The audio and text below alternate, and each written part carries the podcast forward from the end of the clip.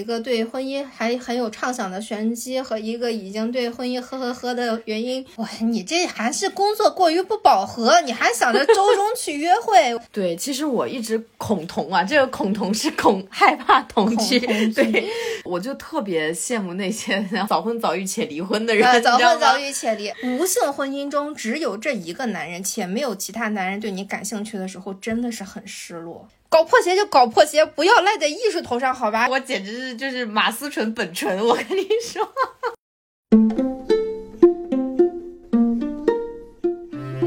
我今天特别直冷，我今天有点不直冷，来吧。嘿，啊，Hello，大家好，欢迎收听二零四零书店的第八期播客。我发发发，吓我一大跳！你，我是。露台二零四零书店的店长原因，我是发发发玄机，你是不是有病？我有我有，你有药吗？我们是一档游走在文学与生活之间的播客，逼格全让你给倒塌了。你看今天支棱起来骂人可能比较厉害，就就卯足了劲来骂我。嗯好，我们本来是只在用价值与美重建有意义的生活，那是我们原来的目标。嗯。现在什么是为了发财吗？是，嗯，用用迷信与骂人重建有意义的生活。上期我们说到该如何找对象，听过的朋友会发现啊，原来没有什么卵用，听了个寂寞，然并卵。嗯，对，因为生活真的很难给予真正可行的意见，就好像呃，粉丝群里面有人就是聊聊了聊，她要不要继续跟男朋友在一起，他们的问题是什么？嗯，最多就是因为很多事儿，他就是要情侣两个人一起去看心理医生去解决的问题，别人给的意见未必可行，只是短暂的听一听发生了什么事情的话，很难去挖掘里面真正的核心嘛。啊，就像安娜卡涅尼娜里面说的，幸福的家庭大多相似，不幸的家庭各有各的不幸。很多时候就是道理我都懂，但是做不到嘛。啊，然后上一期做节目之前呢，我。呃，玄机还有玄机的朋友，曾经整整一个下午在书店里面热烈讨论了关于婚恋的话题。另外一个话题，比方说要不要婚前同居，如果丁克要不要领证，要不要办婚礼。我们当时聊得热火朝天，还精彩到当时就下定决心要录音。对，遗憾的是呢，店内的录音环境实在太差了，放出来的话，你们应该全部都会被送进耳鼻喉专科。所以这期呢，我跟玄机就就那天的内容再翻出来再聊一遍。对，那天确实很精彩，就是我朋友抓住了面谈二环海王的机会，然后问了很多，就可能他也面临的一些困惑啊，还有问题啊。我们首先当时提到的是一个关于情侣要不要婚前同居的这个问题，因为我们三个人刚好是三个阶段。就像我的话，我虽然谈过恋爱，但是我没有过什么同居的经验，嗯，就是我一直是自己一个人住，住了大概。七八年小十年了，嗯，然后我的朋友呢，他是跟他前女友同居了三年，然后最后分手了，然后原因的话，他是从同居走向婚姻的，啊，所以说就是他们俩作为我的前辈，我当时就问了他们对于同居的一些看法，嗯，对，而且我是由同居走入婚姻，最后走向离婚的，走了一个非常完美的流程，嗯。我先表明我的立场，我坚定的认为，如果不是半年内就要领证了、结婚了这种确定的关系的话，就不要同居。我有三个理由啊，嗯，理由一呢，独立空间是一条退路。比方说，我原来在跟我前夫同居的时候，一旦涉及到吵架呀什么的。就没地方去的感觉很明显，难道我要去住朋友家吗？就很尴尬，而且恋爱的甜蜜和神秘就因为快速同居而被急剧压缩了。嗯，那这跟相了亲立马订婚的区别是啥呢？区别就在于这个对象是我自己找的，嗯，而且自由恋爱并没有亲友关系背书，你其实不了解这个人是干啥的，很大概率其实是闹崩嘛，嗯。就跟分手一样，但是大家都是北漂，然后你没有自己的安全小窝。如果跟这个人不合适，那么分手成本会不会就特别高？然后稍微一拖延，是不是就不分了？可能就不分不分的就凑合几十年了。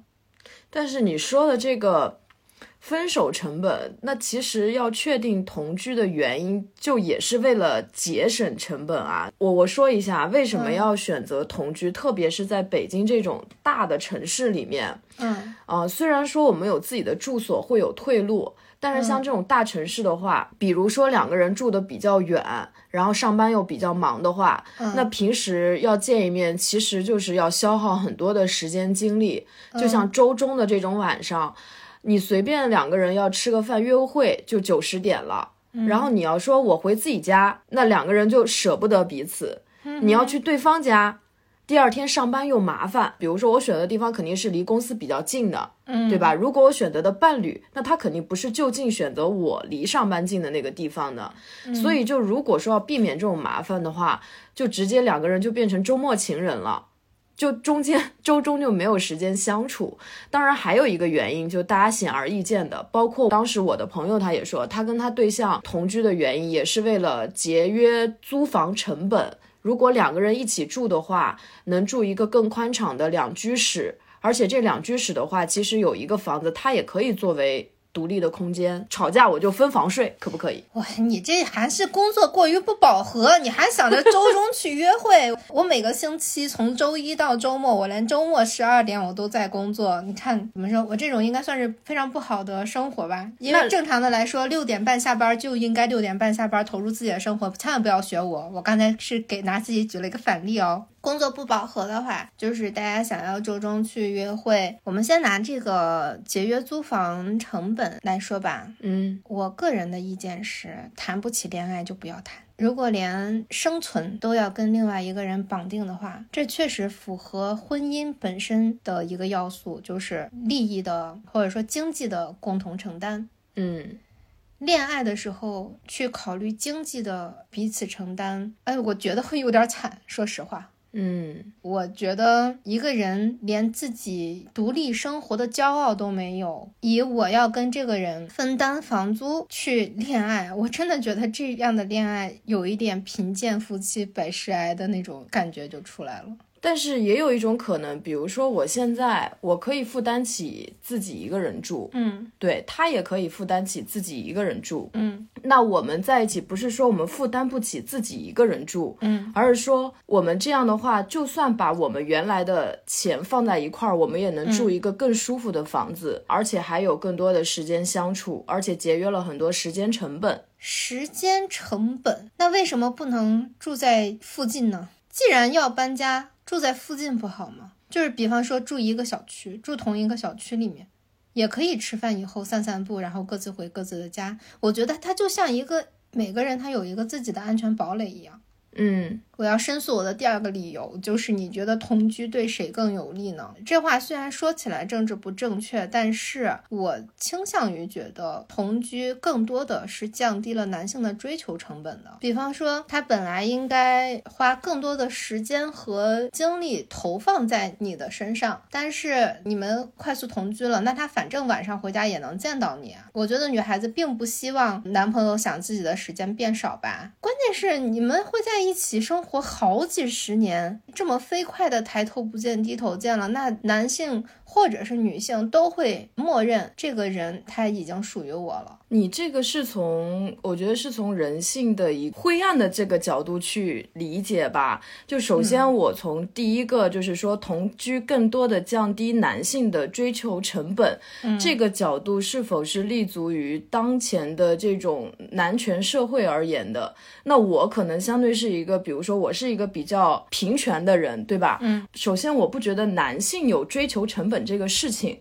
本身两个人好就是两厢情愿的，我喜欢他，他也喜欢我，那我为什么就是在一起还要让他再去追求，或者说还要让他不断的去加这种成本呢？我觉得不是说为了让他增加成本，而是一种精神成本，不是说钱上的。因为我相信很多人他们住在一起之后，嗯，在前期依旧是一种约会模式，这种约会模式就好像他周末依旧会花时间去找两。适合两个人出去做点什么的地方餐厅，但是你也说了，就是我们北京是一个美食荒漠，很快大家就会把这些餐厅吃了个精光。嗯，那么会不会出现一种情况，就是大部分时间大家就周末的时候因为平时上班很忙，嗯，大部分时间就在家里就待着了。在家里约会了，然后时间长了，就是在家就会成为一个习以为常的状态。那么我觉得说这个成本在于什么呢？你跟这个人如果比较幸运，然后同居，然后跟这个人过一辈子了，那么接下来你们就是几十年如一日这样的相处。我所谓的这个成本降低，是因为缩短了恋爱的这个过程。那么，其实恋爱这个过程本来它是一个彼此发现、共同创造事件的，但是如果说，大部分的事件都发生在了同一个屋檐底下，而且，比方说女性在关系中自然还是会去担负一些家务啊什么的，我觉得很快就会烦，就是确实就是会腻。怎么说呢？我们俩是针对于不同的群体的人群而言的，就可能对于传统的。男尊女卑，或者是说男主外女主内，就类似于那样的一个关系而言，可能尽量还是不要那么早的去同居。但是我会觉得，现在对于这个年轻人而言，我更相信是平权。这种平权是意味着，可能这个，比如说我的男朋友，他可能也会偏女性化一些。我们的家务不是说我做的多，他做的少。嗯，而是我们是平等去分担的，包括像比如说我那天也有谈论到，就是你的意思大概是说女人可能牺牲会更多一些，但如果我在这个同居的过程中，就婚前婚后的过程中，就我尽量都跟他保持一个平等的状态，是否我就有我的话语权？比如说我就不想生孩子，我是否就有这样的一个平权，我去表达我的态度？我个人会觉得，就是说同居也好，或者是什么也好，其实两个人还是一个共同的决定，愿意住在一起，只是希望降低一些，就是比如说来回跑的一些成本啊什么的，然后能够有更多的时间去相处。那么，如果在感觉比较腻的时候，怎么退出来呢？啊，对，这个就是我们上次还提到，就可能就是这个就是你吐槽我恋爱脑的地方。但是我身边也确实有夫妻，他们让我相信，就是他们俩就像连体婴一样，每天每天都待在一块儿。现在孩子也是两个人一起带，他们结婚了近十年，就还是非常非常恩爱。而且他们俩是属于那种看见彼此就觉得两个人要结婚的那种情感。当然，他们生活中也会有很多争吵。就争吵到就是打架啊，怎么怎么样都有可能。但是我会觉得，就是美好的感情，它是进入到彼此生活里面去彼此陪伴的。所以就是我们当时也讨论有没有从一而终的感情。我当时就是相信从一而终的感情。两个相爱的人，也许那个爱情里面激情的部分会很快消亡。嗯，但是我们之间的身份，比如可以是兄妹，可以是姐弟，可以是朋友，可以是师师长。就是什么样的关系都掺杂在里面。那随着时间的流逝，它会生发出很多多元的情感。这种多元的情感，我们彼此角色是多样的。那我会觉得存在从一而终的感情，因为我们之间的关系越来越深。然后，当然这个是建立在两个愿意彼此扶持、共同保持前进的这个独立个体上的，确实就是比较少见。但我觉得有，因为我觉得有这样的情感，我就会觉得同居它可能不是问题，我也不会觉得有就是男人的这个所谓的追求成本，也没有那个抬头不见低头见就感到厌烦的可能。嗯，我觉得是我们两个的概念有点混淆，我们说的是两件事儿。嗯，我不否认从一而终，也不否认有那样的感情。我觉得说是两个人关系，它可以有各种各样的形态。嗯，那既然有两种选择，比方说恋爱的状态、结婚的状态、同居的状态，它都是不同的状态。嗯，那为什么要压缩一个状态而？延长另外一个更稳定的状态，因为你也说激情是会消失的，那激情的时候就让多做一些激情的事情，创造一些激情的回忆，不好吗？住在一起的话，某些东西确实是会跟着减少的。我觉得这只是我的立场嘛，我会更倾向于大家，尤其是女孩，尤其是像恋爱脑这种的，就是去看到，嗯，这些成本。或者说是嗯试错的机会，你看你你看到的人是夫妻两个十年了还像连体婴一样，但是我也我身边的朋友更多的说是我跟我的男朋友或者老公在一起好多年了，我很羡慕你有自己的房子，你可以自己住，他们会觉得说，你跟你的室友在一起时间长了，他而且是没有界限的室友，在一起时间长了，你是会缺少自己的空间感的。嗯，就这是这是没办法的事情。而且我觉得比较狗血的一点是，我经常看到的是，同居的时间越长，结婚。越没谱，就是你本来是为了跟这个人过一辈子，然后很快的就在一起生活，然后刚开始的时候大家都会有一些美好畅想，比方说我们一年后结婚怎么样，或者说我随时都可以结婚之类的。但是我看到的例子大部分都是同居一两年之后，男方再也不提结婚这件事儿了。对，就像我的那个朋友跟他女朋友一样，是吧？他当时提到的一个点就是说，在一起就是时间越长，越像已经结婚的感觉。对他就会觉得没有新。对他也不知道，嗯，而且他也不知道跟你结婚能再收获什么，因为我们在同居的状态，我已经看到我能拥有什么了，那我再跟你结婚的意义是什么呢？有的人说我不想结婚，是因为我缺乏一个契机，就是因为没有那个契机，我没有再有那个冲动了，嗯，对不对？对。然后我们那天不还聊到吗？其实我们的差异点不是在要不要同居这件事情，你也是同意同居的，只是你说你那个时间点是。在确定结婚前的半年内进行同居，对，然后我就这个问题深化的去进行了疑问嘛，就是说如果确定结婚，是不是先要同居进行磨合？你才能结婚，对，但是这个事情得是提上日程的事情嘛，所以我才说不能因为说，哎，我们先试试合合不合适结婚，然后再考虑结婚这件事情。当然每个人不一样，我只是觉得这样更保险一点。我觉得无论男女，他在那个恋爱的顺序，所有的事情都讲顺序的。有的时候我们不能说就是人性本恶或者怎么样，人性是灰暗的，不能只看美好的那些东西，你要看到这些灰暗的东西啊。这倒是对我，而且。我觉得你那天有一个意见是非常好的，因为我疑惑的那个点就是在于这个事情的时间顺序。我以前一直觉得是说先同居，然后磨合，再确定是否要结婚。然后你给我的是说要在确定结婚了以后再选择同居这个事情。嗯，然后当时你提到的就是说，其实日常的相处也可以看出这个人未来你跟他生活的一些细节。对，只要你有那个观察能力，是的，并不一。一定要放到同居里面去。其实所谓的同居能看到别人真实的一面，是真的太过于真实了。嗯，他一点美好也没有了，你连结婚这件事情都不再有什么期待了，你就会只是说我跟这个人在一起时间长了，我才进入婚姻。但是婚姻本身能带带给人的那种新鲜的快乐，那种人为什么要度蜜月？因为蜜月真的是两个人一起达到了一个成就，然后一起庆祝的一个阶段。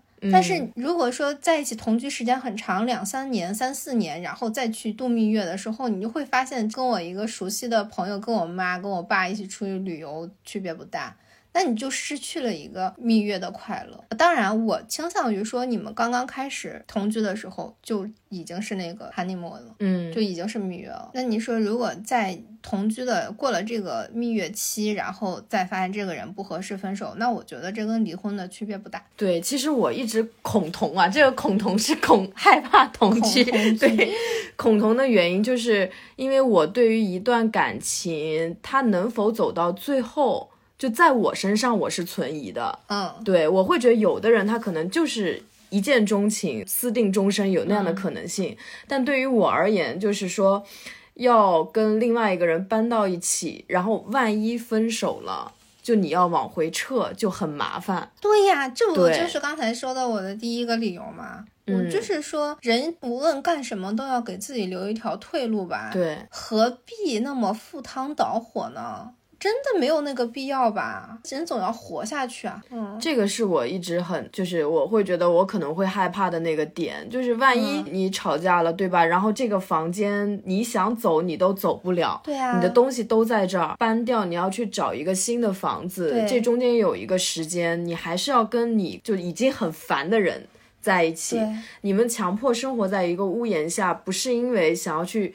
可以去解决问题，而是你没得选择，这个事情是比较尴尬的。对，所以我觉得说，如果你真的很看好这段感情，为什么要着急同居呢？所以我后来也是跟两个人讨论了以后，我也是被说服了。我觉得是的，我要爆个料，就是在这在谈这场话之前，玄机。可以说是一个完全恋爱脑产生的，就像刚才他所说的所有内容一样，他不认为同居有什么问题。当然，他说的理由都很充分，呃，没有什么问题。但是他现在仿佛从恋爱脑里稍微清醒了一点点，崭新的独立女性了，又崭新，对对对对对，非常新。对，这个是跟同居相关的。当时我的那个朋友，他给出了一个很好的建议，就是你刚刚说的，就是说。可以不选择同居，两个人可以住的比较近。对啊，对，住在一个小区，你既能享受就是类似于同居的感觉，嗯，对吧？然后又有自己各自独立的一个住所，然后还能解决这种时间各方面的这些成本。对，对我会觉得这个意见其实是非常可行的。是的，嗯，当时因为很难得能见到原因嘛，我的朋友就抓紧机会又提了一个问题，就是如果。丁克不要孩子的话，那两个人还要不要领证结婚？我觉得要领证的。嗯，为什么呢？因为如果我六十岁的时候没有领证，我在广场舞上看到一个好看的老头，我是不是就可以收拾收拾东西直接走了呢？就是为了保护你的 另一半，是吗？确实，我觉得从你的角度来讲，是给你另一半以保障。对呀，我这是在保护他，我保障他的权益。嗯，我保障他合法拥有我的权益。那我如果说我是一个法律意义上的单身的话，我就是有权利跟我喜欢的人谈恋爱。它可以是前一个，也可以是后一个。这话非常非常渣啊，非常那个政治不正确。我只是举个例子啊，我不是，我解释一下，听我解释呀。嗯，但是我觉得这个立场放在四海皆准，放在谁身上都一样。你真的没有办法保证说喜欢一个人的时间就那么长，除非有两种可能，一种可能是你没有任何的魅力，你不存在诱惑。嗯，但有的人，人一旦很优秀，他就会面临很多诱惑，靠道德束缚或者什么样的。我不觉得说出轨的人是没道德的。当然，从官方角度来说，他们是不道德的。嗯，但是人为什么不受控？因为人是人啊，人这种东西是有劣根性的。我们不能用道德说这个词去评判他，就是因为有些人为什么冒着不道德也要去干这种这种垃圾事儿，就是因为动物性。我当然不是宣扬动物性，我只是说要用法律的武器保护自己。嗯。所以我觉得要领证。比如说，像你怎么去理解这个婚姻制度呢？你更多是从这种法律层面的保护而言。嗯，对我并不认为婚姻本身是一个什么美好的未来啊什么的，这些东西对我来说不是这样的，而真的就是很现实的角度来想，它就是一个利益的共同体。我们之前是不是说过，结婚就是像创业一样呢？对对，嗯，对你就是挑选一个合伙人。那你开公司都要签合同，你为什么结婚这个事情不签合同呢？而且结婚这件事情，为什么说要领证，就是为了保证双方的利益，然后把公司做大了之后。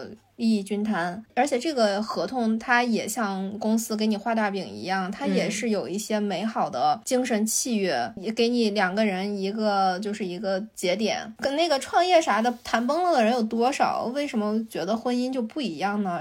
都是一样的。嗯，我也是从两个方面去理解婚姻制度的。对，首先是利益共同体，但我会觉得就是。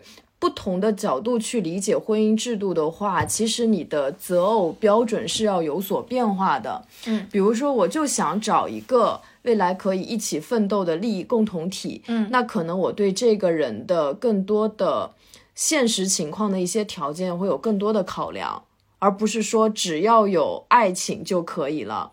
那这个人够不够上进啊？就像上一期我们说的，就是你的这种择偶条件，嗯，对吧？他是。综合方面的去去考虑的，但我会觉得，其实另一方面，我还是觉得婚姻是给这个时代依然相信独一无二的爱情的人准备的契约。嗯，哦，就是说，虽然说爱情是一种信任，但是信任它不是一纸婚约嘛。它这种感觉，它还是一种就想要去占有、想要有所属权的一种表现。嗯，就跟大家宣称他是我的人，我是他的人，这样一个互相绑定的一种声明。对，它其实除了利益共同体以外，它还是一个爱情共同体。嗯，然后我就看之前有一个话题，就是关于婚姻制度会不会消亡这个话题。然后李银河老师当时他也有说，他说婚姻制度出现问题的原因是。离婚成本高，然后离婚的过程很痛苦，包括妇女意识的解放以及人类寿命的延长。对，以前人可能就活三四十岁，他没有想过他再去重新选择伴侣的事情。但是现在就是说，对，现在能活那么久，那就会觉得可能我中间就是他会想到我肯定会离婚，对我可能还会喜欢上别人，对，所以导致大家就会有点，比如说不太想结婚，什么不婚主义者。然后他就提到说，什么样的人适合结婚呢？就是两个人发生一种绝对排他的爱情，彼此喜欢的不得了。就想终身厮守，完全都不往外面的世界看一眼。可是我觉得这个东西是有阶段性的，完全排他的爱情，我觉得他只能前提是一个人的需求已经很稳定了，这样的一个前提才能出现这种排他性的东西。而且厮终身厮守真的好几十年，谁能说清楚好几十年的事情啊？我觉得五年开外的事情都，我们上初中的时候有想过现在是一个互联网社会吗？而且现在互联网已经开始疲了。前两年、前五年的时候，我们会想到互联网已经是一个进入疲态吗？以这么快的速度？那这个的话，如果是这种五年开外的这种情况，那意味着你这五年之后，你再跟这个伴侣在一块儿，他其实完全不是因为爱情，而是因为你们就捆绑在一块儿，不得不生活在一起。如果说这种情况还要就还要在一块儿吗？还是离婚呢？说到这儿，我原来曾经有一个幻想，我觉得结婚这个东西，它应该是有有效期，对有效期限的。后每五年，大家呃聊一聊要不要续约。嗯，哦，我其实原来觉得如果是这样的话很好，因为我从来没有跟别人在一起五年以上嘛，所以我觉得是五年。而且如果是这样的婚姻的话，那彼此之间还会有一种，哎，他还不是我的，我还要对他再认真一点的那种，自然而然就会有那种。哦，就像签合同，就公司里面工作，如果这公司我真的很喜欢，我就会努力表现，对吧？是的，如果不是就觉得不太合适，嗨，再忍一忍，反正再再过一两年我也能走。对，啊啊，这个我们如果再去畅想这样的一个制度，那中间它就其实最麻烦的就是财产分割。嗯，好多人他其实就是结婚离婚，觉得最最复杂的这个也就是财产分割的问题。如果说硬要分的话，就像可以签婚前财产协议，签了婚前之后，你们只是分一分夫妻共同财产嘛？那我觉得也还算合理。但是这个过程就就好像那个情侣现在谈恋爱，比如说要给对方发个红包啊，送个礼物啊，现在不都得底下附声明吗？哎，这个是这个是礼物，或者这个是赠与，或者这个是我借你的，就你都得很多东西都写得很清楚。啊，这点小钱，或者说这种东西都要去抠的话，我劝这有这样心态的人，最好还是不要谈恋爱哈。就真的，呃，何苦呢？何苦会给彼此添恶心？嗯，婚姻这个东西之所以比创业还是要浪漫一点，就是在于它还是有存在于付出的，它是一种浪漫化的创业。不想要浪漫化，纯粹就是想在搞这个合同的话，那这就是行婚啊。那行婚的话，我还要对你负什么责任？但我我就是想说，就如果把这个婚姻的期限缩短的话，就会有这样的一个可能性。那反正不是终身，就它不是一个对，就类似于就是现在还是终身的契约的这样一个一个东西，所以大家就会觉得，哎呀，一辈子呢，所以我就要对他好嘛，反正怎么怎么样，我们就是一个共同体嘛。那如果是五年的话，就会觉得。哎呀，这个时间哈，我就得搂着点或者怎样的，是不是？我觉得可能有这样的，也可能吧。就是反正我觉得我今天说的这个完全不是主流的想法，完全就是一个不婚主义的人的想法。就是我的想法，别人可能就根本就不爱听。嗯，只不过是说我从一个对感情没有什么期待的人，嗯，我会去说这些。那你如何看待？就比如说是婚姻中的，比如开放关系呢？就你可以找你的伴侣，我也可以找我的伴侣，这是不是也是应对婚姻中两个人情感走向终结、枯萎的一个方式，但我们还是利益共同体。我认识一对开放性关系的朋友，我觉得他们其实相处的挺好的，就是他们也不断在跟别人约会。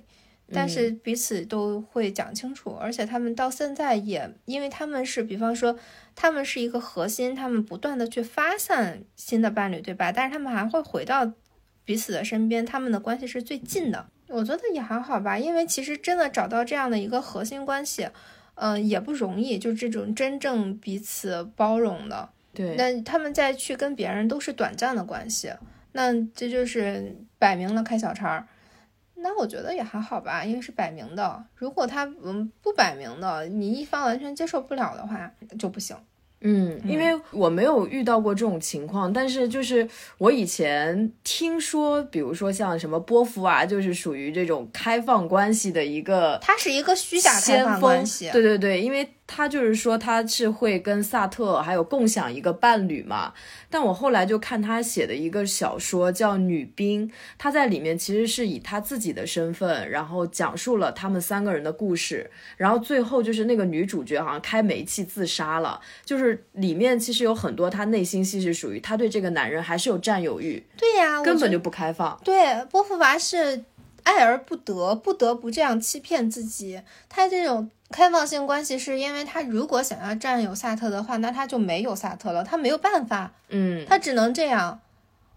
嗯，真正的想得开的人确实也很少，而且开放性关系更不稳定嘛。因为之前那个电视剧是什么来着？美剧杀老公的那个美剧《致命女人》啊，对，就像《致命女人》，他们不就是开放性关系，结果导的那个搞的那个哈士奇把他们两两口子杀掉了那个，嗯，就所以他也会承担很多风险。哎呀，说的丧一点，人跟人的关系除了朋友都有风险，真的是。对，我会觉得其实开放性关系最难的是两个人能同频，然后能能那个时间线都是一样的。也许这段时间我对你就是疯狂的想占有，但你已经开始开放了，对对吧？对，这个时候就很难持续下去。嗯，所以说这个也许有，但是它很少。很少，所以现在它依然依然不是一个主流的关系模式嘛？对，现在主流的关系模式之所以还是结婚，还是首先是占有欲的问题，然后其次就是它会把风险成本降到最低，就是社会就会很安定。嗯。就有一个电影我很喜欢，它讲的就是这种婚姻制度，然后之前好像也得过奖，是叫《龙虾》。嗯，然后我可以大概说一下这个，它的故事背景是设定在一个虚构的近未来社会，然后居民的婚恋制度是受到严格控制的。就是根据他们的规定，你单身的人是要移集中的移送到一个酒店里面，然后他们必须得在四十五天之内找到一个匹配的伴侣。如果失败的人，他就会被转化为一种动物流放到森林里面。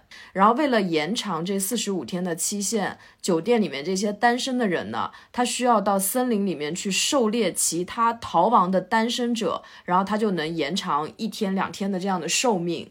然后这个主人公就是说，他是妻子好像死了还是怎么着，他就进了这个酒店，他就必须得在四十五天里面努力的寻找伴侣，可是他就一直找不到合适的，为什么呢？哦，当时反正他是尝试跟大家匹配嘛，但是这个东西它只限定在一个限定的框范围内，而且在那个酒店里面，他就是提倡就是你是单身可耻，可能因为这样的一种氛围，还有很很高压的一种情况，人都是挺变态的。然后他尝试跟一个女人配对失败，他就逃了。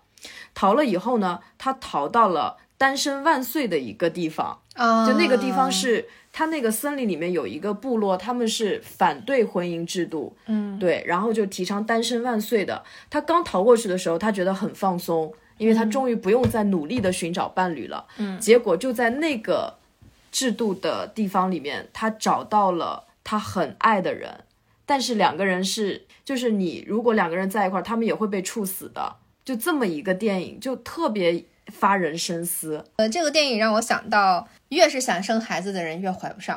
哦，对对对，好像好多都是说，就是放弃了以后喝一通酒，然后孩子就来了。对啊，就是其实很多时候，你越刻意的去干嘛，我觉得这个世界上除了工作你刻意的去做可以有所收获之外，其他的事情都没有办法刻意。对，就好像我。非常非常想捡钱，我天天在马路上走，我就一定能捡到钱吗？现在连要饭都要不到钱了，因为现在如果没有二维码的话，谁带谁带现金啊？对不对？哎，所以说为什么很多人他会把自己的情绪全都投入在工作中？因为工只有工作是可以给人正向收获的，其他东西都太玄学了。对，其实工作只要你这有脑子哈，就还是一分耕耘一分收获的。对对，但是感情它就是属于我可能特别努力，反而把这个人给吓跑了啊。就有的人非常疯狂的想要结束他单身的状态，他可能就反而找不着对象。对，因为他就。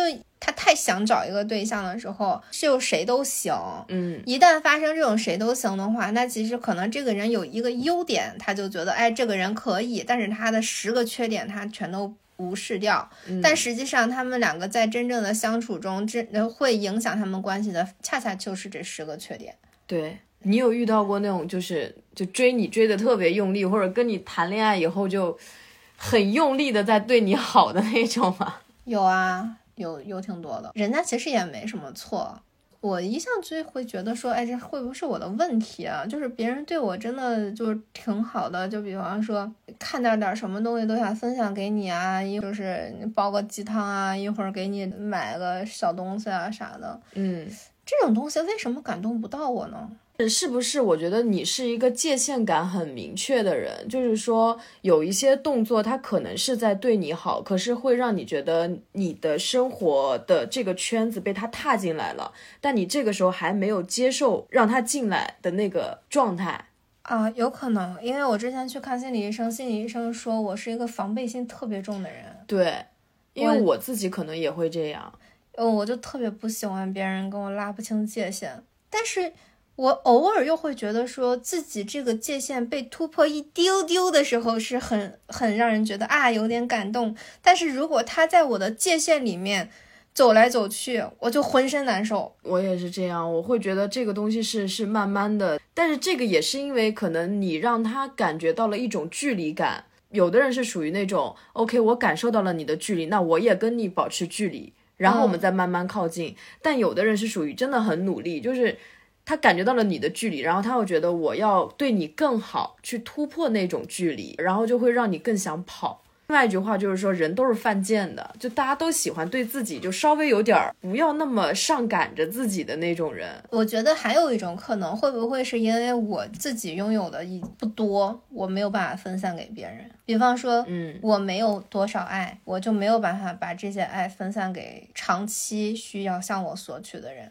对对对，因为我我其实对听众都还蛮好的，他们有什么问题我都会去跟他们解决。但是我知道他们是跟我是短期的关系，嗯，呃，我不是天天跟他们在一起的，嗯，他们有什么需求，他们向我索取的很少，大概一年一两次、三四次，也就是这样。我然后我集中精力去解决他们的问题，或者我偶尔也会关心他们一下。但是如果天天都在向我索取的话，我可能承受不了。就是一种负担感嘛，就对我太好，我也会想到，就是我自己可能没有办法去回馈相应的好，而感到很有负担感。这个时候我要举一个例子，是一个朋友的例子，嗯，但是我觉得是他们有问题，嗯，就可能我们这样的人是需要人慢慢靠近，然后你是有一定的礼貌，有一定的距离，就君子之交淡如水。对吧？你需要帮忙的时候，你你再提。然后我那个朋友是什么呢？我后来跟他绝交了，就是因为他会让你很有负担感。他对你的好是有一种，就是他跟你好的时候，他不希望你再交别的很亲密的朋友。有病吗？然后还有就是，比如说今天我从家里给你带来了一个一个人参，对，然后我就跟你说。比如说啊，就我们这样可能就轻描淡写的，或者你那天送我一支口红的时候，对吧？你就说，哎，我那个我只适合浅色的，我深色的用不上，那那就给你用吧。我就会接的很舒服。但是他会怎么说呢？他会说啊，我明天给你带一个口红吧，那个口红是我在韩国买的，它是限量款嗯，然后当时我跑了很多地方，我真的觉得它特别适合你，所以我就我觉得还是要给你。啊，好可怕！这个时候你就不想收了，你会觉得我怎么还啊？对我收了这么贵重一个礼物，我要怎么还？对就很多人他对你的好是让你感觉到他付出了很多，并且他付出的这种言语里面是想要你给他回馈的。对对对，就是或者是说像我们这种不喜欢亏欠别人的人，就是自己内心已经脑补了，嗯，我要拿什么方式去回报给别人，嗯，对。当你觉得这份东西很沉重的时候，你就想要逃离，对，这个东西不是你自然拥有的，呃，而是你专门为我做的，我就会觉得很难受。对，关键是他们其实没有干多大事儿，对，就。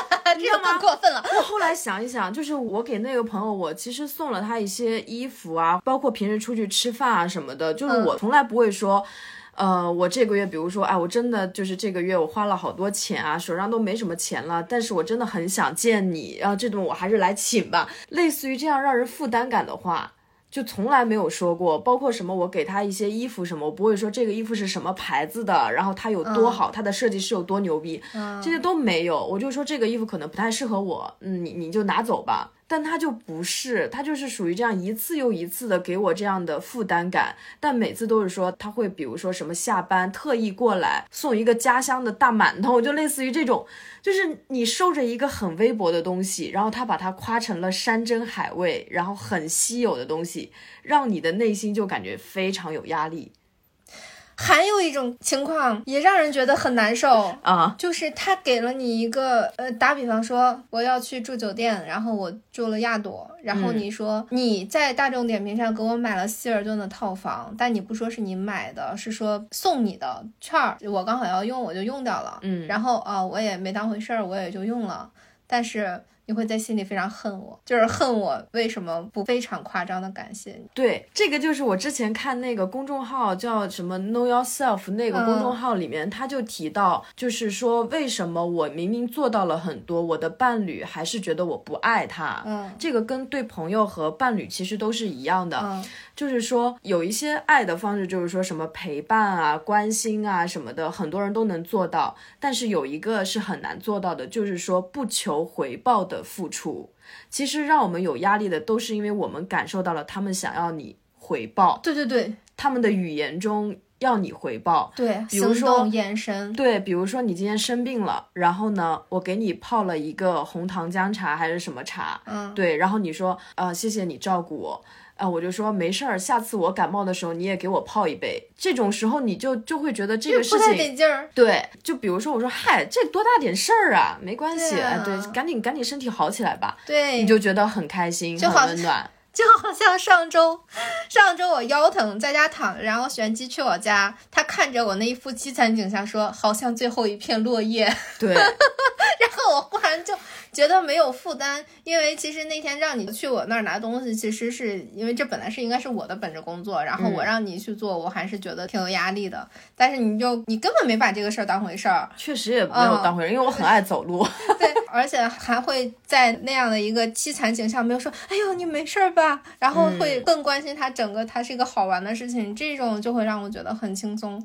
对，哎，我们今天。额外聊了一个负担感的问题，就这个负担感，就特别是我觉得可能我们俩都是属于那种不爱欠别人的，嗯，特别是情感上各方面，对，就希望是一个平等关系的人来说，对你好的时候，如果他暗含着想要你回报的这种，我就宁可不要，哎，离我远一点。是，嗯，那我知道我的问题在哪儿了，我的问题。在于我不想对别人负责，但是别人都想让我为他们负责，所以他们对我的很好会让我觉得很难受。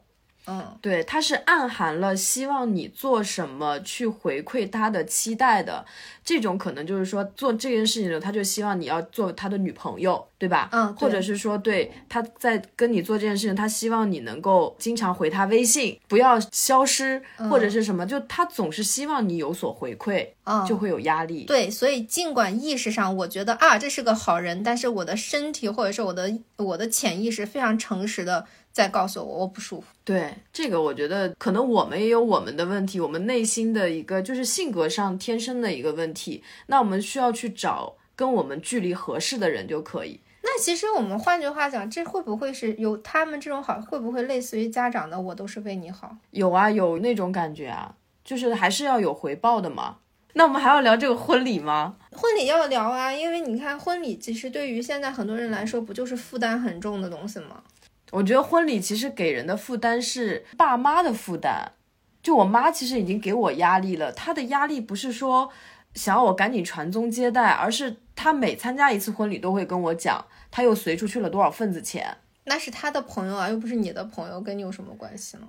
但是是他朋友的孩子结婚啊，对呀，所以他唯一有可能收回份子钱的，现在也就是我了。那么不想给就跟朋友绝交啊！你哦，你的儿子结婚了，真好，祝福你，再见，我们绝交吧，不可以吗？但是他面子很薄啊，他就把这些彩礼钱都给了，然后我就感觉好像我当然也可以直接甩我妈一叠钱，对吧？把他给出去的那个彩礼就不是你跟你妈的界限就很奇怪，嗯。这是他的朋友，他去维护他的朋友关系，为什么需要你来承担这个关系的成本呢？就是他的关系成本让孩子来承担了。那我换句话讲，是不是你妈会认为你的成就和他的成就，是捆绑的？我的成就，对，结婚，如果说结婚是一种成就的话，他你的成就跟他的成就是否是捆绑的？应该是吧？那他显然跟你的关系是水质型的父母。嗯，就是吸食孩子能量的父母称为水质型的父母。啊，嗯呃，他会更在意你的东西超过他自身，就是比方说孩子考得好了他就高兴，考得不好他就不高兴的那种父母，嗯，他没有把精力放在自己身上。哦，我我妈是一个，就是她的名言就是我活着就是为了你和你哥，我他是没有自己的，其实他就是属于那种。对我和我哥就过分溺爱的那种，然后把生命的重点全都放在我跟他身上。我觉得这不叫溺爱，这就是他觉得他跟你们是共生体。所以就这样，你为什么还要跟人去同居呢？你不觉得这种共生体已经让人想吐了吗？还要再跟更多一个人共生？那可能是我远离我妈很久啊，就是离她已经就我在北京都待了这么多年了，其实就是。我已经从一定程度上通过跟他保持距离而避免这种共生，现在也就是因为婚礼这个就可能有这样的一个压力，但是我也觉得去他妈的，因为我我在家里从来都是我行我素的，但。就是我妈确实是一个共生型的关系，然后这个体现在她跟我哥哥上面的关系是特别特别明显的。嗯，对啊，因为我哥我嫂现在还在我家里吃饭。对啊，就我我妈做晚饭给他们吃，孩子两个孩子全是我妈带，家里的所有的那种争执都是属于什么？我妈妈考虑到我哥不跟我嫂吵架，我哥考虑到什么？就是那种过分的照顾彼此的感受，而导致家庭的关系更加的微妙和。紧张啊！你用的全都是好词儿，我发现，嗯，就是你真是一个对人性非常有期待的类型吧？我更容易看到别人自私和丑陋的一面，嗯嗯，但是你更愿意去美化他们，或者说是，嗯，你愿意相信他们是出于善良的本意。啊，对，嗯，我我这方面我跟你是相反的，因为我总觉得就是。能有什么小猫咪能有什么坏心眼呢？对对对对，而且我可能会对于这种付出啊、爱啊，就是会会把它看得很重。但是你有没有想过，你是一个非常缺爱的人，你并没有在你妈妈身上获得什么爱，自己也清楚这是负担。如果你是真的很被爱的话，不会是一个恋爱脑。真的很被爱，我应该会变得不光是说 所谓的经济上的独立，我觉得是人格上，我可能也会更独立一些。对，是的，对对对。你现在成为独立女性是从上个星期四开始的。就是我，对我之所以恋爱脑，我觉得可能也是因为受到那样的爱太多了。我我也不好形容我妈妈那种是，就我爸妈那种是怎样的爱啊？我不能说他是套着爱的名义的什么东西，本质上是自私的。本质上，他只是说套了一个爱的躯壳，嗯，可能只是为了满足他自己想爱的，或者说，我们换一个思路想，嗯，因为你跟你哥是充满爱的东西，你们给了他无条件的爱。所以他会觉得说不能没有你们，呃，他说的话也没错，就是为了你和你哥，但不是为了你和你哥，而是说没有你们的话，他就不知道自己该怎么办了，他就会呃陷入没有爱、没有希望的一个情境中。嗯嗯，所以为什么没有安全感的人？往往更容易跟孩子共生，所以我就是一度，我以前一度是非常恐惧婚礼的。首先是可能这种潜在的一些压力，还有就是我觉得婚礼它本身就是一个大型，就是那种作秀耍猴的那种现场，可能是小的时候参加的一些婚礼比较多。就小的时候看的婚礼比较多啊，我们那边都是吃流水席，然后什么作为舅舅的要把新娘什么背下来啊，就现场要各种灌酒啊，就玩各种游戏啊，导致我会觉得婚礼是一件很可怕的事情，就全都是为了。给那些亲戚朋友看，那你觉得可怕？但是你觉得作为新郎新娘他们本身不快乐吗？我觉得他们好像还蛮快乐的呢。我作为旁人，我觉得他们好像不是很快乐的样子，感觉要喝那么多酒好累啊。但是是我自己觉得，如果我要是新娘，我肯定不快乐。我觉得那么喝酒是不快乐的，但是仪式本身还是让人挺快乐的吧。仪式这这就得看是什么仪式了吧？嗯，我结婚的时候做了两场婚礼，一场婚礼就是用来给家长看的，就是收份子的。然后另外一场婚礼就是只邀请了朋友的那种小型婚礼。嗯，说实话，我嗯到现在也距离我的婚姻已经很多很多年过去了。呃，在整个婚姻里面，我印象最深的其实就是婚礼，就是其他都不太记得了，但是婚礼会牢牢记得。延伸一下，就是为什么我愿意去过各种各样的节日，什么圣诞节呀。啊，母亲节啊，包括做婚礼啊什么的，就是因为我觉得人本身是需要仪式的。这种仪式它更像是，与其说是这个节有多么重要，不如说是我们在用一个人类的共同记忆，在时间上钉一个记忆钉。嗯，就是你谈到某一年的某个什么节，你干了什么，然后你就能回想起来你。的过去，如果我们每天都是平平无奇的每一天，没有任何仪式的话，很多事情就会忘掉，就是它没有节点。嗯，我想到我那天不是听到一个说法吗？叫“星星时间”，它是来自那个德语单词，嗯，就是用来描述人生中的那种巅峰时刻，就是洞房花烛夜、金榜题名时。那婚礼其实可能就是这样一个星星时间吧。包括那天不是我那个朋友也也问你嘛，就要不要办婚礼？其实我会觉得，对于现在很多的年轻人，虽然我们也不年轻了，但是对于现在就是属于将近要结婚的这一类人的，大家不敢去突破一些固定的制度，就觉得拍婚纱照就得去影楼拍。然后办婚礼，你就得找婚庆公司，找司仪在上面，就是说一些很肉麻的台词，然后底下请一帮你也不太熟的三姑六婆的那些远房亲戚啊什么的，让家人收份子钱。因为把婚礼的形式固定在了这样的一个圈子里面，导致大家很害怕办婚礼。我来跟你讲一讲，你说的这些明显就是没结过婚的。对，没有，确实没有。所有的仪式都是可以改的，所有的环节，包括请什么样的司仪，都是可以改的。所以说，为什么有婚庆公司？就是说白了，就是给你一个量身定制的机会。比方说，有的人他为什么我们常见的婚礼看上去都是一个套路的，好无聊啊？还有婚纱照。对，那是因为不舍得花钱哦。就是如果你舍得花钱的话，不要买最低套餐，不要就奔着。找回份子钱去办婚礼的话，嗯，婚礼可以很精彩的，就是它每一个步骤说说白了都要花钱，但是我们常见的婚礼就是三万块钱打包所有的东西，哦，就是为了拿份子钱的，所以我们参加婚礼这个无聊那个也无聊。我参加过很多有趣的婚礼，就是如果你自己本身足够有主张的话，你就会拥有一个完全不一样，然后让每个人都很开心的婚礼。我后来也是这么想，就是可能就是年轻一代对婚礼的这种形式会很多样化嘛。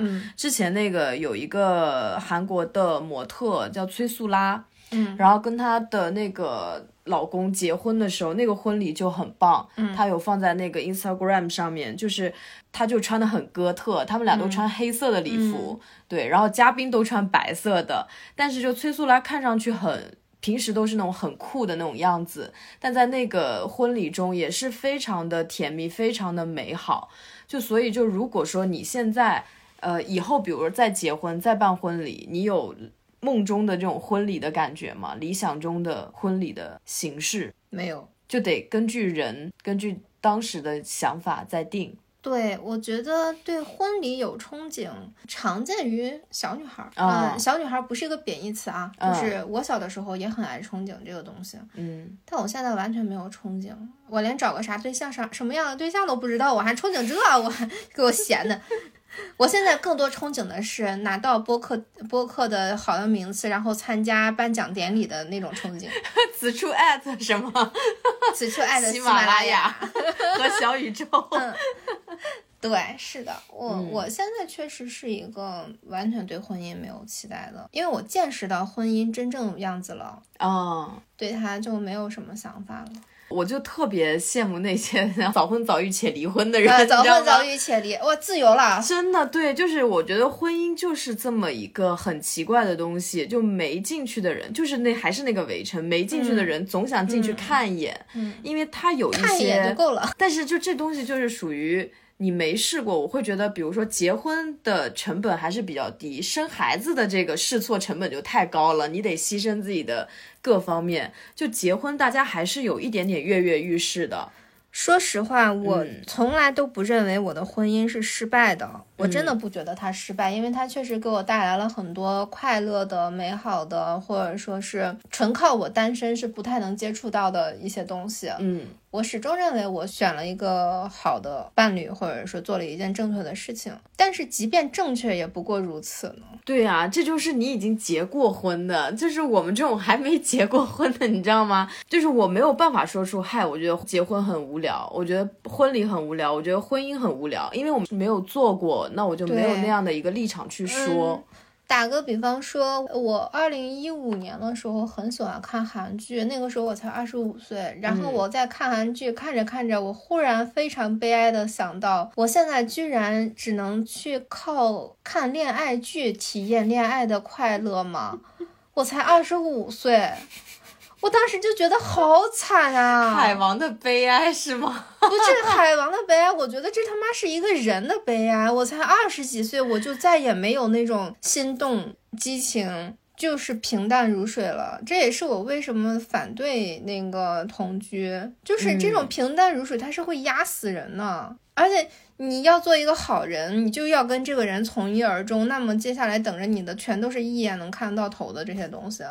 有有些人不适合婚姻，真的。哎，我也觉得是，但是我会有一个问题，就比如说像你自己一个人的时候，你可以给自己整很多的那种什么小浪漫啊，你你你想躺着你就躺着，你今天想美美的化个妆，嗯，出去玩儿，你就可以出去玩儿。为什么就是进入婚姻以后反而很疲惫？没有不可能存在这种两个人也是很想一起多创造一些好玩的事情，就那样的可能性吗？就有疲惫的可能性，但也有两个人一起玩反而更开心的可能性吧。问题不出在对方身上。嗯，我跟他玩在一起玩，旅行什么的也还不错啊。嗯嗯，跟朋友在一起玩也不错啊。嗯，但是问题是我还是会觉得说失去了某种东西。我结婚以后，没有人再把我当女性看了。那把你当什么看？一个人，就是我也说不好，反正就是感觉自己。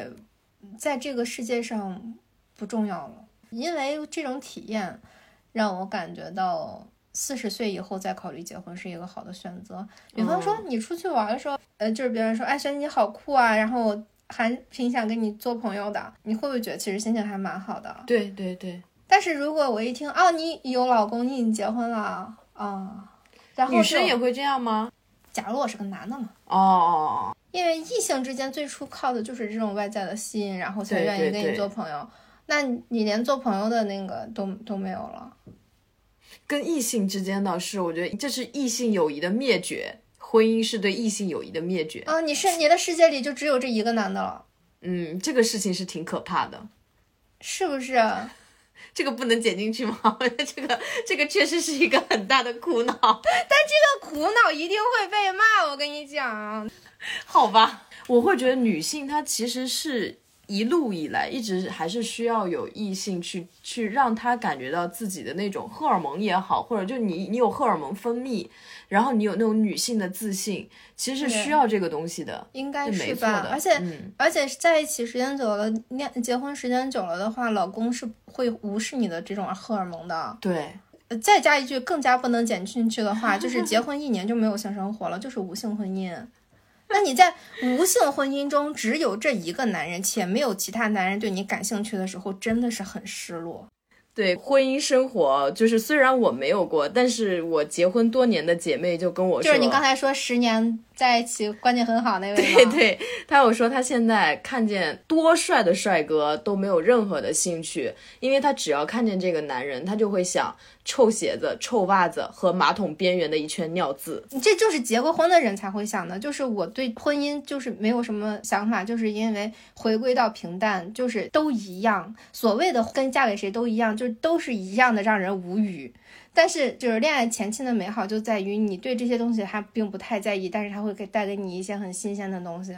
对，哎，但是这这个我就很纠结，是不是只有中国的这种婚姻是这样的？因为像国外，你看，我记得有一个电影叫《爱》还是什么哈，就是那种老夫老妻还是非常恩爱，然后他们是到七七十岁，如果那个功能还可以的话，还是有性生活的，还是会很热情的、很饱满的去赞美对方的身体。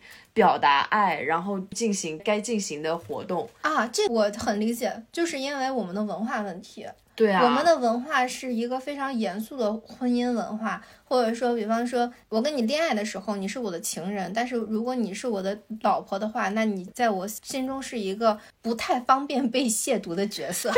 哦，我对对对对对，中国人很擅长把所有的东西无性化。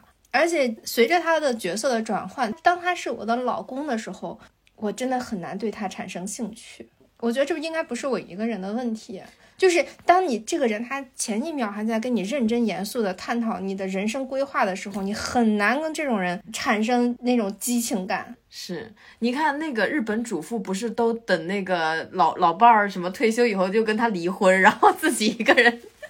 出去游山玩水，对，就可能像日本主妇他们那种，就是属于已经也是被无性化对待了。对啊，对啊，就变成一个家庭主妇，然后在家里干这干那。对，所以我还是要回到同居那个话题，我为什么不希望大家太快进入同居呢？真的会很快彼此失去荷尔蒙吸引。哦，那我一定要听你的建议。什么人？非常现实，所以其实我在最初的那一段说的都他妈是屁话，就是最重要的就是说你对这个人就彼此是会失去性吸引。你最后这个太有说服力了，我觉得最后这一段 要挑重点剪进去，会不会被删啊？还好，有的人都是直接谈谈性什么的，我们这个其实很 OK 啊，我觉得。好吧。哦，还有就是我姐们有一次是去那个做产检还是什么的，就是去医院，然后她前面是一个老太太，大概七十岁的样子，然后她在做检查的时候，那个医生就问她，就是说，就因为固定的妇科检查，基本上可能都会问。你上一次性经历是什么时候？嗯，然后三年前不，老老老太太直接说上个星期。然后对，然后我姐们已经跟她老公已经好久没有。对呀，对，所以她当时就很，就他们俩都已经算是很恩爱的夫妻。然后老太太这个也还算比较比较正常的，但是跟那个老奶奶一比，她突然觉得自己被比下去了。老奶奶一定是在广场舞里新找了个对象。所以为什么就是比如说同居或者婚姻让人失去兴趣？那这个又又要打拳了。开始，我觉得还是跟中国男性的这种，他们就觉得这个到手了，他就不再会去制造浪漫那种感觉。我否掉你的打拳，这跟他浪不浪漫没有关系。嗯，女生也会对男生厌倦的，男生也会对女生厌倦。你这个你这个就误会了男性。哦，好好好，我其实是站在一个非常真实的视角说的，就是我就是会腻。嗯，我就是会看到反包法利夫人，哎，但是就总而言之，是因为我本身是一个不适合婚姻的人，最好大家的谁都不要让我负责，谁都不要那个两性关系。哎呀，我都觉得说说这话到底是在为女性抹灰，还是在为女性争光？就是两性关系，在我看来不要太当真吧。嗯，对我刚刚说这个，我说这个包法利夫人啊，就是她是。比较传统的一个经典的文名著嘛，对，然后就近两年吧，出了一本书叫《我爱迪克》，然后那个书是一个美国的导演，还是反正就搞电影的一个艺术家写的，嗯，然后那个女作家就是属于。她跟她老公在见她老公的朋友的时候，那个男的叫迪克，然后呢，她就疯狂的爱上了那个迪克。我都可以想象到这个迪克长啥样。然后呢，她就跟她老公坦白，结果这俩艺术家就说，就是说。要开始给迪克写信，然后他在信里面就疯狂的讲啊，我有多爱你，见见到你第一次我就怎么怎么怎么样，而且里面有包含很多女性对男性的所谓的那样的幻想，以及她个人对于艺术啊，对于生活各方面的理解，就是这年头艺术艺术怎么这么惨呀？艺术总是要 你。搞破鞋就搞破鞋，不要赖在艺术头上，好吧？搞这种浪漫的破鞋，你也不能栽赃到艺术的头上。艺术好委屈，艺术就是艺术，好吗？艺术总要背。这样的对呀，这个艺术怎么这么惨呀？就什么干搞点什么破事儿，搞点什么不正经的，不上班啊什么的都能去搞艺术，都能。你们倒是有整点艺术作品出来啊？但他就想把这，他这个不就写出一本书吗？他把这作为艺术作品了。其实他是说，如果我是包法利夫人，嗯，因为当时那个是福楼拜还是谁，他写的时候他是以第三人称就讲这个故事嘛，对对。然后这个女作家就是说我就是包法利夫人，我是怎么想？的，对我就是跟我老公好的时候爱上了别的男人，我当时是怎么想的？可是包法利夫人，可是包法利夫人她是真的爱上了别人啊！我觉得这个她爱迪克，这个只是一个激情，她只是一个一时的，她还是要退回到自己的生活中。但是包法利夫人她对她的老公本来也并不是那么的。但是你说包法利夫人真的是爱上了别人吗？还是说她是？因为他的一些虚荣，他对他的现实生活的不满，导致他迷恋上了一个假象呢？对呀，因为他在婚姻里已经逐渐透明了，就是当他在重燃这种激情的时候，人就是很难控制住自己，而且他这根本爱不爱都没关系。嗯，他本来跟他自己的老公也是一时激情才结婚的嘛。对对，她就是一个激情少女。就所以其实很难分辨你爱情里面这种是真的爱情还是激情。所以说真的爱的话，就是晚点同居。对，过了很长时间之后，依然觉得说，哎，我还是很很愿意一直跟这个人在一起，而且是在稳定状态后。嗯嗯，今天就这样吧。好，做个收尾。哎呀，反正今天我们又扯了一堆有的没的的屁话。剪辑工作好大，我的天！但今天说的这些怎么说呢？就有一种放水的感觉，因为也没有聊到书什么的，就纯粹是聊了一个我们对于婚姻的观点，一个对婚姻还很有畅想的玄机，和一个已经对婚姻呵呵呵的原因。大家随便听听吧，对，随便还是随便听听。哦，对了。呃，有小伙伴们反映就是要加那个微信群，然后我们是有一个听友群的，然后这个微信群要就是微信搜索“果麦二零四零”，添加这个微信号，小助理会拉你进群，然后以及多给我们评论，对对对，多评论，多评论，转发，嗯嗯，就是一定要给我们评论，让我们看到你的心声。这一期你站谁？对，这一期这一期肯定没几个人站我，肯定的。我觉得没几个人站我，因为我简直是就是马思纯本纯。我跟你说，好，那我们这期就到这里。好，拜拜。好，拜拜。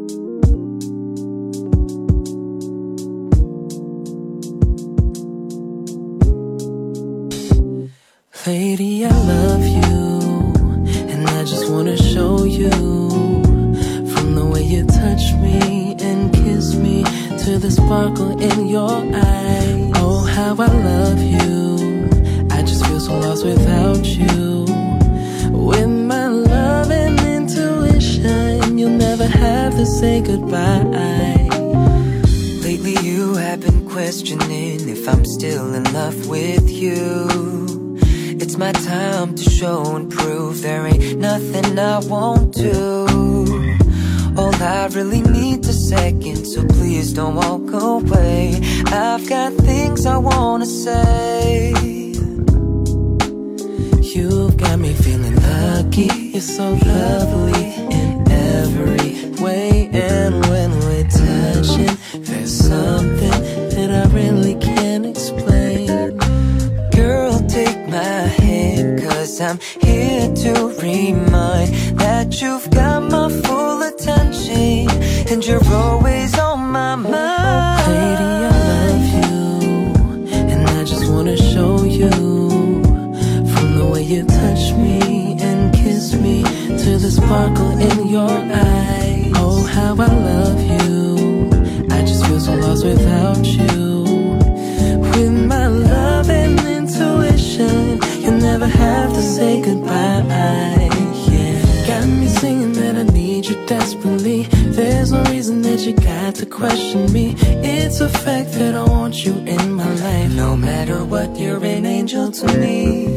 See, I don't want another, baby. There's no other, baby. You got me chasing and feeling some You got me feeling lucky. You're so lovely.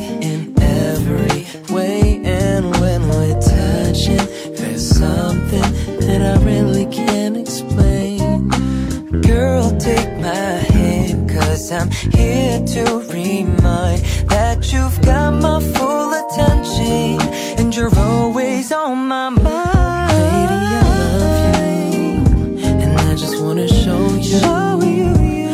From the way you touch me and kiss me to the sparkle in your eyes.